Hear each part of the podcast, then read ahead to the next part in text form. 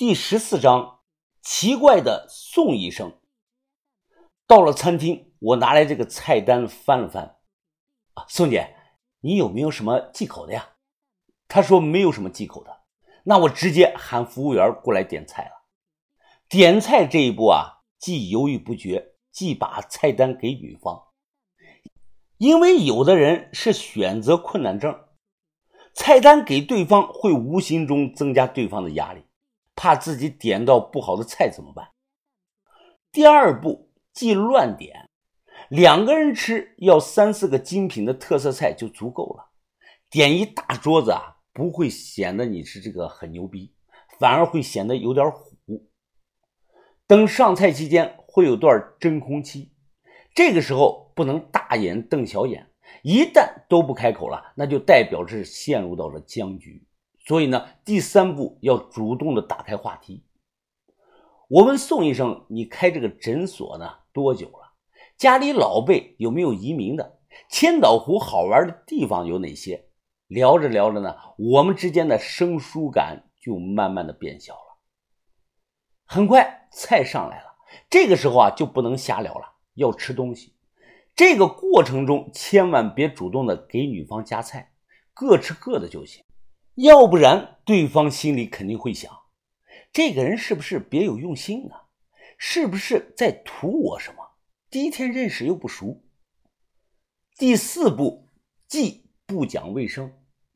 吐东西前先铺张纸，或者呢，直接把垃圾桶放在这个桌子下面。吃到鱼刺儿、花椒了、大料了，不能吐的满桌子都是。这个时候说话呢？一定要等这个嘴里的东西吃完了再说，别吧唧嘴说话。第五步，忌不注意细节。他只要不放下筷子，那我就不放下筷子，要不然显得女方啊很能吃，那就不好看了。期间我说去趟卫生间，直接把单给买了，这样就跳过了等一下去这个前台结账的步骤。做完以上五步。对方呢就会下意识的觉得啊这顿饭吃的很舒服，很自然，就像和老朋友在一块吃饭一样。这个时候就该我用出第六步了，暴露目的，直入主题。我随口就聊道：“宋姐，这几天啊，我看千岛湖的水质挺好的，我一直啊想去玩潜水，但买不到潜水的装备。哎，你是本地人，肯定朋友多，不知道能不能帮帮忙啊？”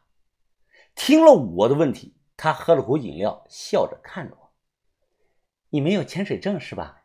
我笑着说：“是。”好吧，没问题，包在我身上了。正好我在海世界有关系，从那里拿东西不用任何的证件，也不会留记录的。看见了没有啊？一顿饭就搞定了大难题，真是 so easy 啊！于师傅教我的这个六步吃饭法的威力太大。我就怕宋医生一不小心对我起了好感就不好办了，毕竟我的目的不在那方面。我正在瞎想着呢，他突然起身放下了筷子。哦，宋姐，你这就吃饱了？他笑着说道。啊，不是啊，小象，方便的话你再加两个菜吧，正好我老公也刚下班，我发短信了，叫他过来一块吃。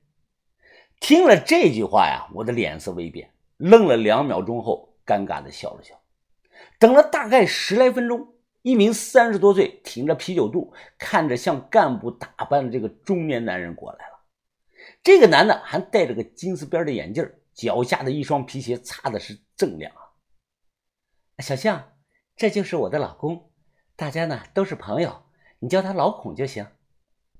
我垮着脸说道：“啊，大哥好。”宋医生他笑了笑，啊，刚才我说的有关系呢，就是指的我的老公，他在海世界当经理，你缺什么潜水设备，他都能帮你搞到的。啊，是吗，孔哥？那感情太好了！来来来，咱们第一次见面，多少得喝点啊！服务员，服务员，拿两瓶茅台过来！我大声的喊道。这个啤酒肚的男的忙摆手，啊，小强兄弟啊。两瓶是绝对喝不了的啊，要一瓶足够了。我这呢刚下班，听听说有个小兄弟请吃饭，哈哈哈哈让我过来一起认识一下。你是东北的，我怎么听你没有什么口音啊？啊，大哥，你有所不知啊，我出来早，头几年去的地方也比较多，所以口音呢不是很明显了。啊，这样啊，哎，你们那个地方听说很冷吧？冬天有零下三四十度吧？哎，小兄弟，一看你的身体就很好啊。因为加了人吃饭，我点了个小炒山笋，而这个啤酒肚腩开口就点了三个菜，他要了一个秀水鱼鳔，一个金汤玉鳖，还有一个吊吊包。这三道菜的价格加起来接近一千块了，这正合我意。他可千万别跟我客气，我用得到他的地方还多着呢。如果能把这个人拉下水，那我们之后在后勤装备这方面啊，可以说是高枕无忧了。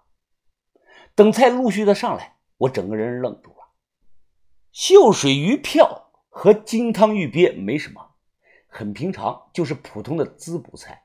关键是这个吊吊包这个菜，这菜的外观简直是炸裂了！我长了这么大是第一次见有这种菜。如果有谁没有见过，那我强烈的建议你上网搜一下相关的视频，就搜这个淳安吊吊包就行。这是种包子，包子的尾巴拉的老长，包子一拿起来呢，尾巴呢就会向下耷拉着。同时，尾巴的左右两侧还做了个乒乓球大小的圆球状。具体它像什么呢？我不用再描述了吧。这种场合，我不知道他为什么点这种菜。毕竟这个菜的外观，我看了都会脸红。啊，吃啊，小兄弟，哎，快尝尝啊！这个金堂老鳖都是抓的野生的，对我们男人来说啊是大补的。我随便的吃了两筷子。啊，宋姐，介不介意我抽根烟啊？宋医生笑着说：“完全不介意，小象你随意。”我递烟给了她的老公，对方呢说不会抽。于是我自己点了根华子，指着那盘吊吊包问：“孔哥，我不太懂，哎，你点这个菜是有什么寓意吧？” 哈哈哈哈，小兄弟啊，你不懂了吧？他笑着说道：“这个吊吊包啊。”是我们淳安的风俗菜，在过去啊，都说女的吃了这道菜能生儿子。你嫂子她一直偏爱这道菜呀。话音刚落，宋医生便随手拿起了一个吊吊包，他眼睛看着我，不紧不慢的先从下往上吃，就像那个嗦螺蛳粉一样，最后慢慢的全吃了下去。宋医生的那个眼神、那个表情、那个神态，我无法形容啊！看到这一幕，我使劲的咽了口唾沫，感觉宋医生可能没有我想的那么简单。